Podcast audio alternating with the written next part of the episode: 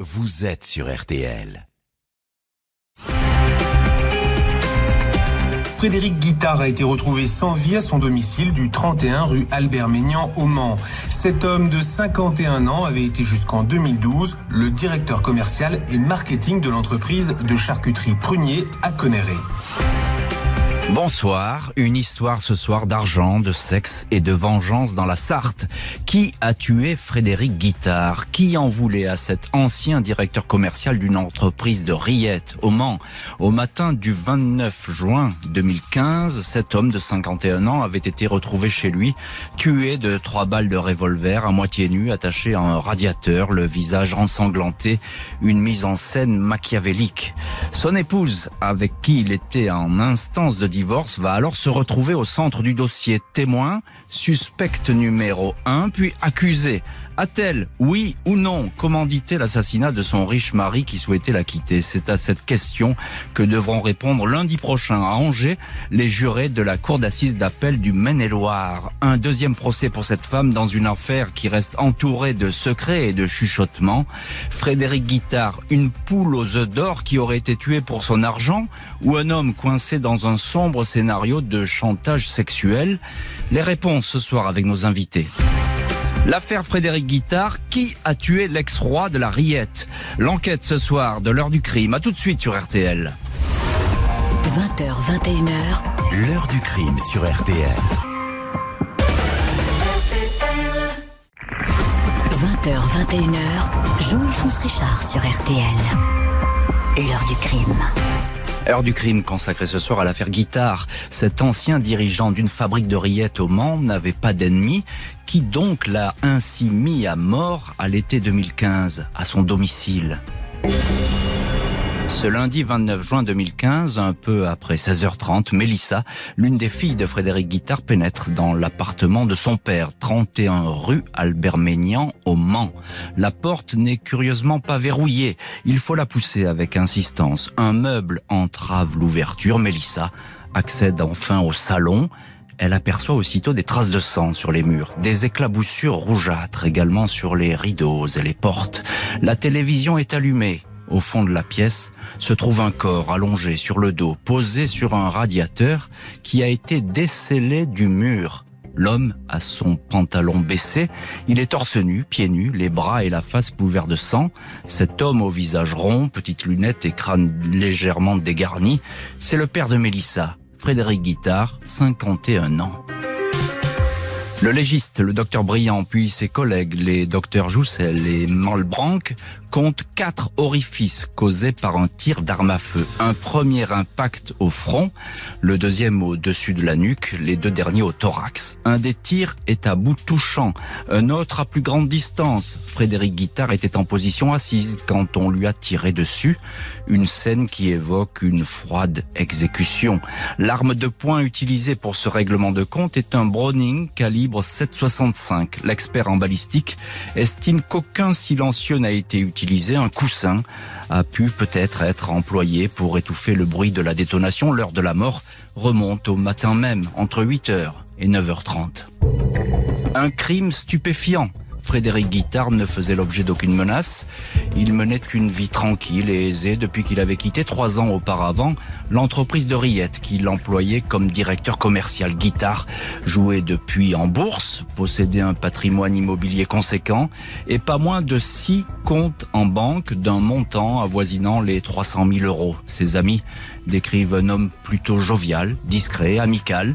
Il avait trois enfants, séparé de son épouse Touria Rafjaoui depuis deux ans avec qui il était en procédure de divorce.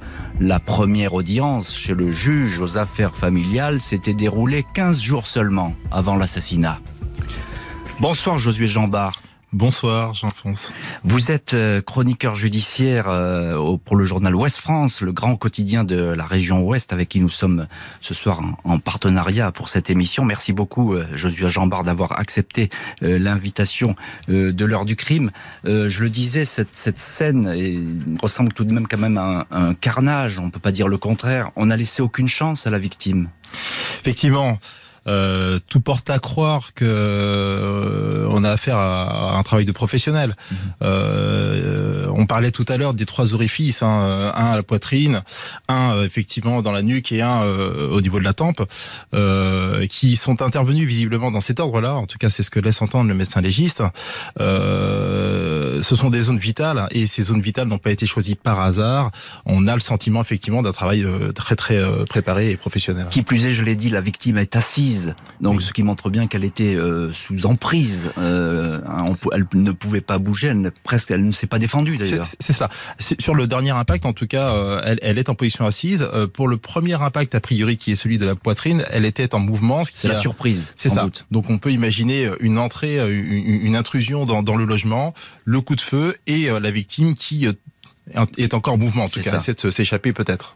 Alors, euh, euh, dites-nous, là, il faut quand même qu'on rentre euh, dans cette histoire. Qui est la victime, justement, Frédéric Guittard alors effectivement, euh, comme euh, il a été très bien décrit, euh, c'est un, un, un, directeur euh, directeur commercial et marketing donc chez Prunier. Prunier, c'est une, une, une, boîte effectivement qui, qui, qui fait de, de, de la rillette, hein, un traiteur.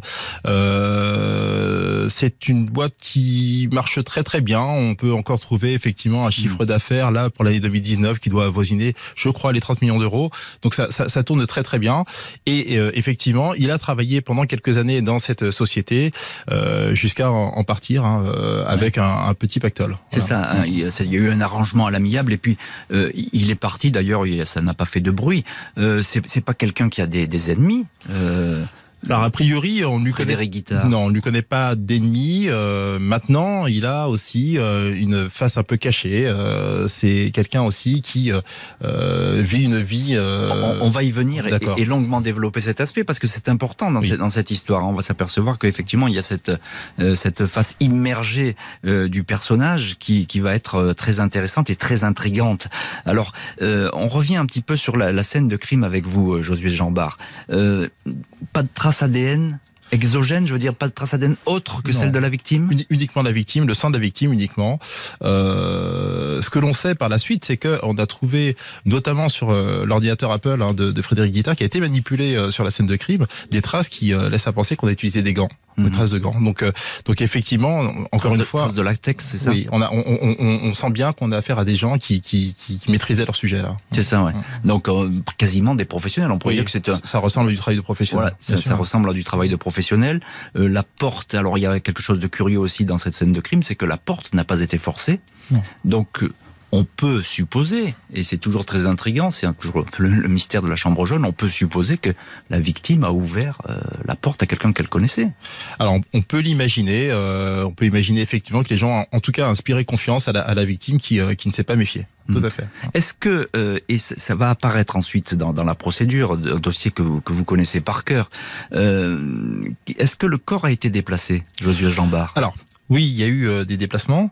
Euh, on peut euh, d'ores et déjà dire d'ailleurs que le corps a été déplacé euh, après la mort, ce qui laisse penser justement que l'endroit où on le retrouve et la manière dont il est disposé sur ce radiateur, hein, avec le, le, le, torse nu, effectivement le pantalon baissé et les pieds nus, est une mise en scène, une mise en scène qui a été réalisée donc alors que Frédéric Guittard était déjà décédé comment expliquer ce radiateur, etc. C'est vraiment on a voulu euh, créer un, spectacle, une espèce de mise en scène ça, un peu troublante? ça ressemble à ça. Ça ressemble à ça. Que, disent les enquêteurs à ce moment-là, au début de l'enquête? Ils sont un peu un peu perdus? C'est le, je crois que c'est la, la, PJ de danger oui, hein, qui, qui s'occupe de ça. Il y a beaucoup. Oui, c'est la police judiciaire qui, avec euh, la sûreté départementale de de de de, de, la Sarthe, hein, prennent en charge de l'enquête. Mais la PJ est très vite effectivement sur sur le coup. Et c'est vrai qu'au départ, il y a beaucoup de points d'interrogation, notamment sur cette scène euh, où on mm comprend pas très bien ce qu'on a voulu faire, ce qu'on a voulu, euh, pourquoi on l'a présenté dans ces conditions. Euh. Les enquêteurs vont s'intéresser de beaucoup plus près à la victime, à sa vie intime qui paraît agitée, à cette procédure de divorce qui serait difficile, quelques indices troublants, mais rien à ce stade qui ne semble justifier une telle exécution. L'affaire Frédéric Guittard, qui en voulait à cet homme tranquille? C'est l'enquête ce soir de l'heure du crime en partenariat avec le journal Ouest France. A tout de suite sur RTL. Jean-Alphonse Richard sur RTL. L'heure du crime.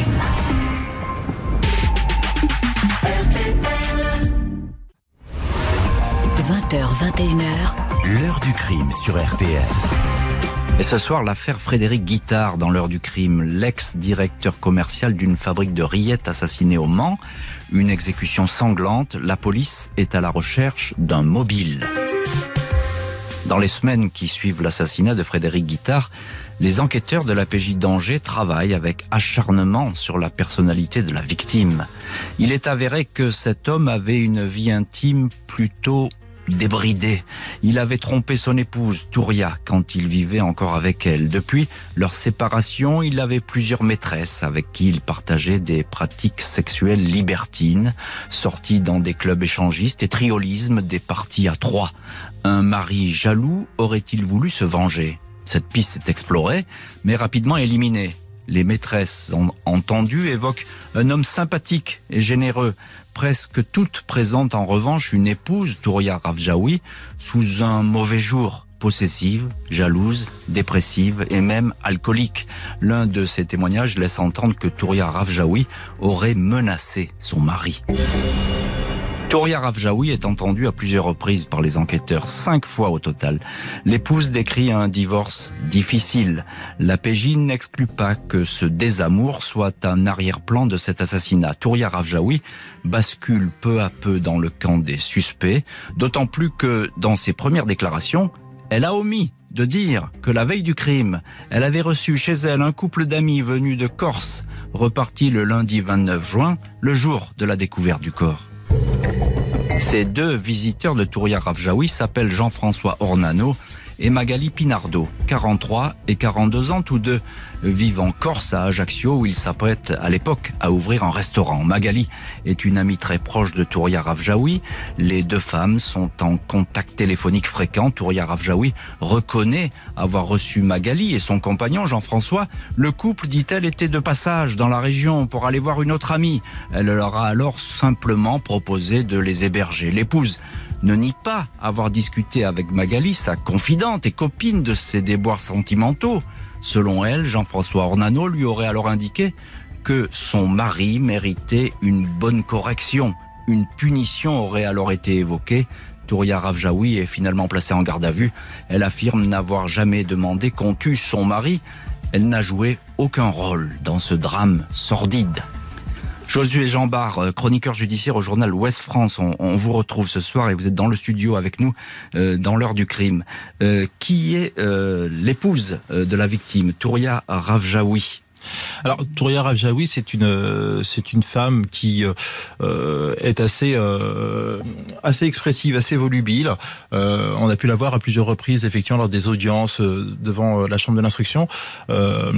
c'est une femme qui a vécu visiblement une vie de couple assez on va dire assez paisible. En tout cas, euh, mm. sans doute, euh, il trouvait-elle son deux, deux enfants, c'est ça euh, Oui, deux, deux, enfants ensemble. Hein. c'est lui a, une fille. En, il avait eu un premier mariage ça, hein. avant, effectivement. Mais ils ont eu deux enfants ensemble, deux filles, dont l'une d'ailleurs à 19 ans à l'époque des faits, c'est celle qui retrouve. C'est celle qui a retrouvé le tout corps. À fait, tout à fait.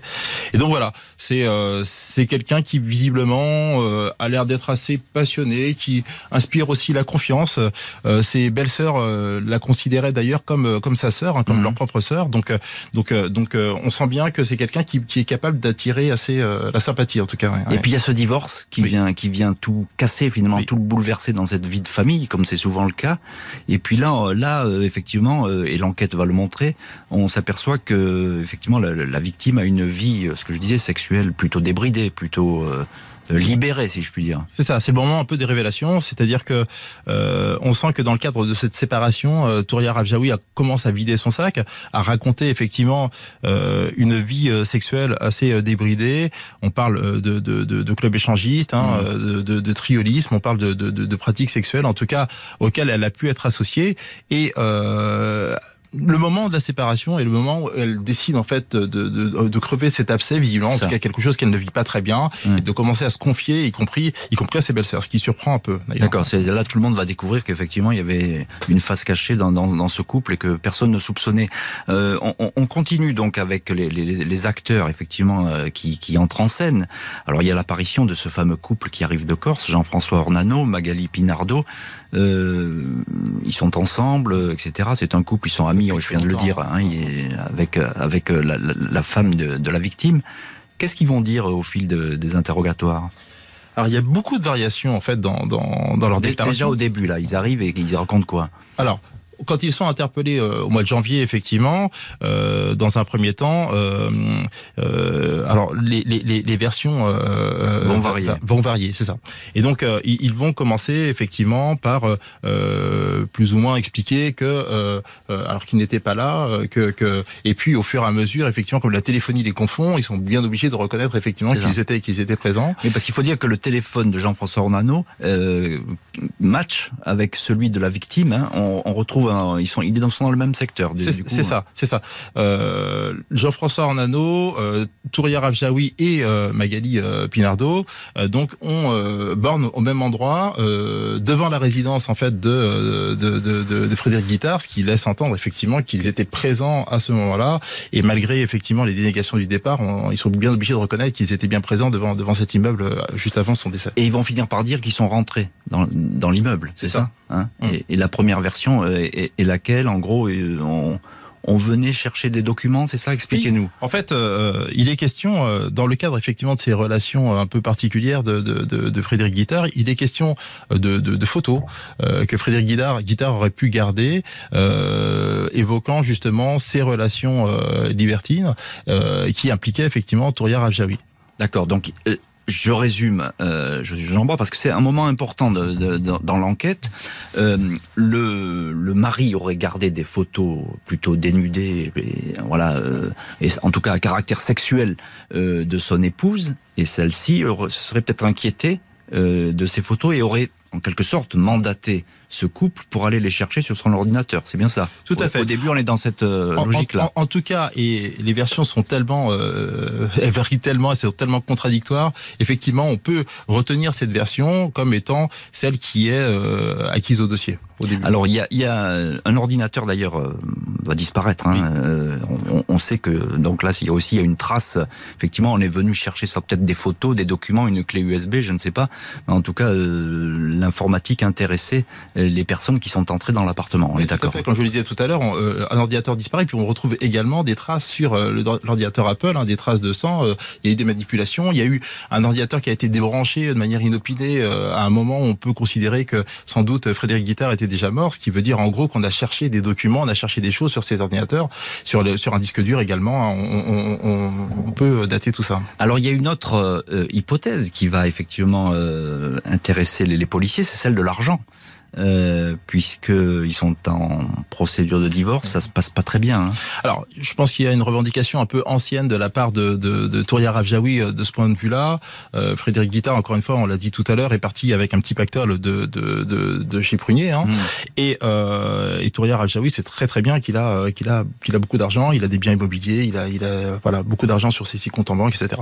Et je pense qu'effectivement, dans le moment de la séparation, elle espère en tout cas récupérer quelque chose. Il est question à un moment donné d'une maison qu'il pourrait lui laisser. Il est, il est question donc de biens immobiliers, d'argent. Enfin, je, je, je, pense que ça a pu jouer un rôle, mais en particulier au moment de la séparation. C'est ça. Euh, ça, ça semble très, un très rôle de catalyseur peut-être. Oui. Dans une quelconque action. C'est ça, ça, de crispation en tout cas entre les deux, hein, qui a pu effectivement faire monter. Euh, les enchères. Et qui plus est, euh, cette épouse, je, je l'ai dit rapidement, mais euh, les maîtresses de son mari ne sont pas tendres avec elle. Alors ce sont effectivement les maîtresses de son mari qui parlent. Sujet à caution, certes, mais euh, elles, elles le décri elles la décrivent sous un très mauvais jour, cette femme. Alors oui, effectivement, euh, par la suite, euh, pendant l'enquête, on découvre, euh, en entendant un certain nombre de, de, de ces personnes, que euh, Touria Raviaoui est décrite un peu comme une manipulatrice.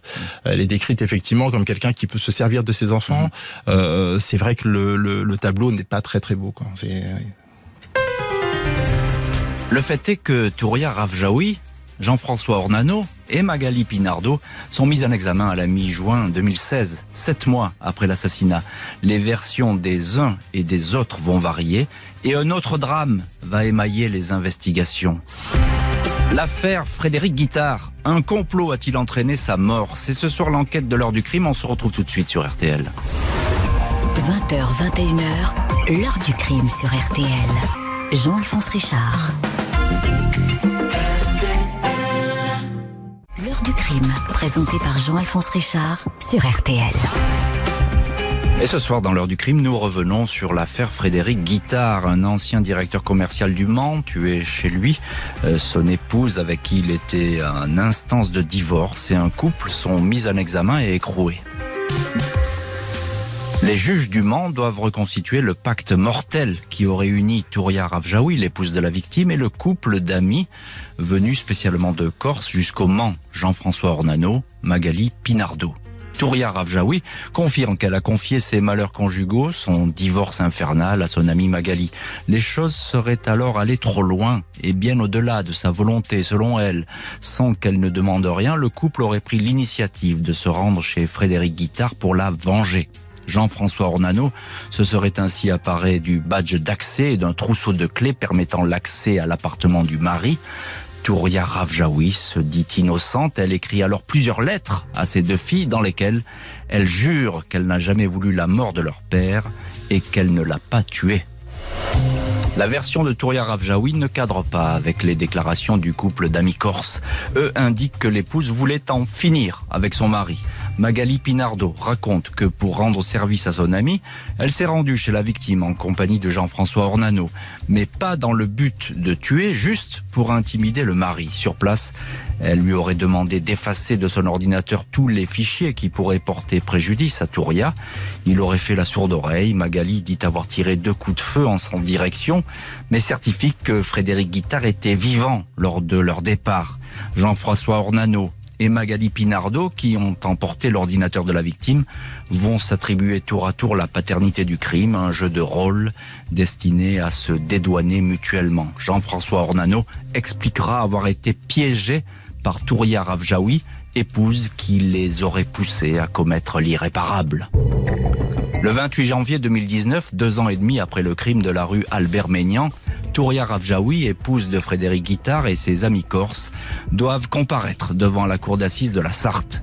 Lors de l'instruction, les trois accusés ont multiplié les demandes de remise en liberté sans succès. Seule Magali Pinardo a été placée sous bracelet électronique, état de santé incompatible avec la détention. À l'ouverture des débats, cette femme n'est pas là. Son corps sans vie a été découvert à son domicile à Ajaccio le 17 janvier. Sans doute un suicide. Elle était un personnage clé dans cette affaire. Josué Jean Barre, on, on, vous retrouve dans l'heure du crime. Je rappelle que vous êtes chroniqueur judiciaire euh, au journal Ouest France, notre partenaire ce soir dans, cette heure du crime. Euh, C'est vous d'ailleurs qui avez euh, révélé, je crois, dans, votre journal ce suicide de ce témoin extrêmement important, puisque Magali Pinardo eh ben, elle était euh, vraiment euh, la confidente de, de, de, la femme de la victime. Effectivement, c'est une amie de longue date de Touria Ravjaoui. Elle se connaissent et elles se confient l'une à l'autre. Euh, dans les derniers temps, euh, Touria Ravjaoui euh, raconte ses malheurs hein, à, à, Magali, Magali Pinardo elle, elle, et elle apprend un témoin assez régulièrement. Et oui, oui, elles se connaissent depuis, depuis très très longtemps. Ouais. Donc là, il y a une pièce du puzzle qui est manquante et qui est une pièce importante, on est d'accord? Oui, oui, tout à fait. Alors, ce qu'il faut comprendre, c'est que euh, on a euh, dans ce trio donc la l'ex-épouse, en tout cas celle qui était en instance de divorce, ouais, l'ami et donc le compagnon de, de, de l'ami. Et dans euh, ce trio-là, euh, la détermination des rôles des uns et des autres est assez compliquée. Si euh, le trait d'union finalement entre euh, deux personnes qui n'ont absolument rien à voir l'une avec l'autre, qui ne se connaissaient quasiment pas avant de se rencontrer à cette occasion, manque à, à, à, ce puzzle, en fait, c'est compliqué effectivement de comprendre ce qui, ce qui, a pu se passer concrètement. Puisque tout le monde se rejette un petit peu la responsabilité, oui. le couple, je l'ai dit, sans doute pour essayer de d'épargner l'un et l'autre, enfin de s'épargner mutuellement. Euh, sans doute par amour d'ailleurs, hein, pour, pour essayer de, de s'entraider. Et puis euh, évidemment la, veuve qui elle reste sur ses positions. Euh, je n'ai rien fait. Comment comment se passe ce premier procès, Josué Jambard? Alors lors de ce premier procès, justement parce que les déclarations étaient très très variables, les, deux protagonistes restants hein, se rejettent effectivement la responsabilité. Et la chose un peu particulière qui se déroule pendant ce procès, c'est que euh, alors que Jean-François Ornano, effectivement, avait plutôt tendance à assumer pour essayer de dédouaner euh, Magali, euh, Magali Pinardo de, de, de, de, du, du, du, de l'assassinat, euh, il la charge cette fois-ci. Il indique finalement... Il charge la défunte.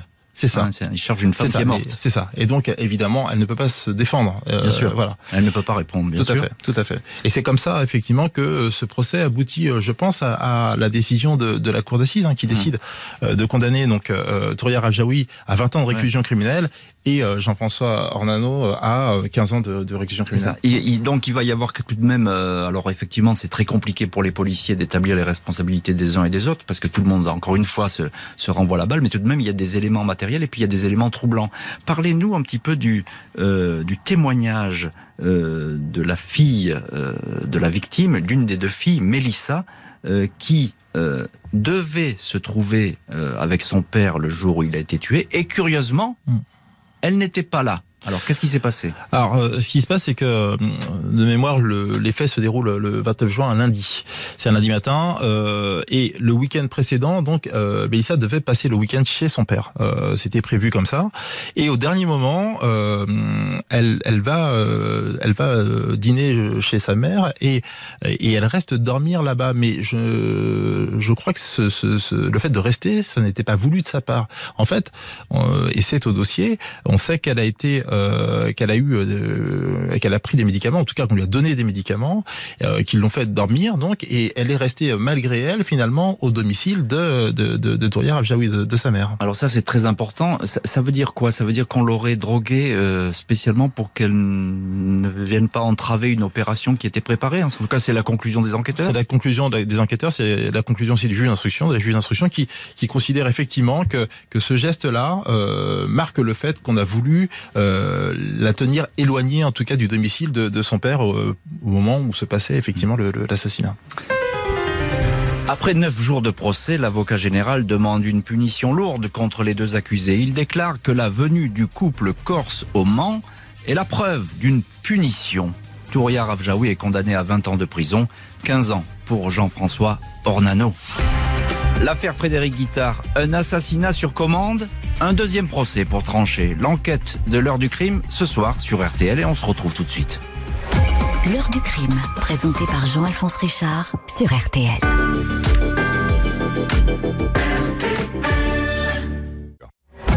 L'heure du crime, présenté par Jean-Alphonse Richard sur RTL.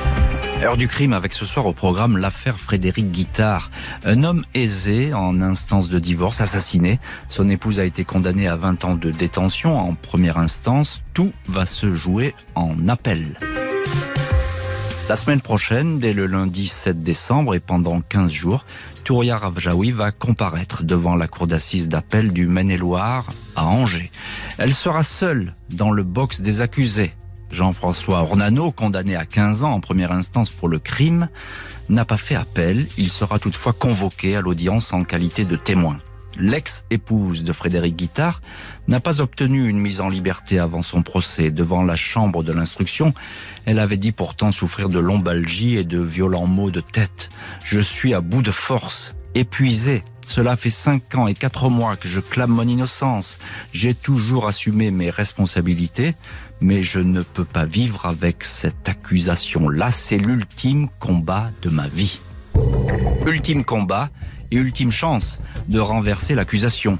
Touria Ravjaoui, qui selon un expert psychiatre aurait un discours égocentré, dénué, je cite, de toute culpabilité et de compassion pour la victime, mais par ailleurs considérée comme une femme bienveillante, à l'autre et ouverte, a toujours affirmé qu'elle ne voulait pas la mort de son mari. Elle reste étrangère, dit-il, à cet acte. Bonsoir, maître Sylvie Novakovic. Bonsoir Jean-Alphonse. Merci beaucoup, maître, de nous avoir euh, rejoints ce soir euh, dans l'heure du crime. Vous êtes l'avocate de Touria Ravjaoui. Je précise que ce n'était pas vous qui euh, assurez la défense lors du premier procès. Quel est l'état d'esprit de votre cliente à quelques jours seulement de, de son deuxième procès?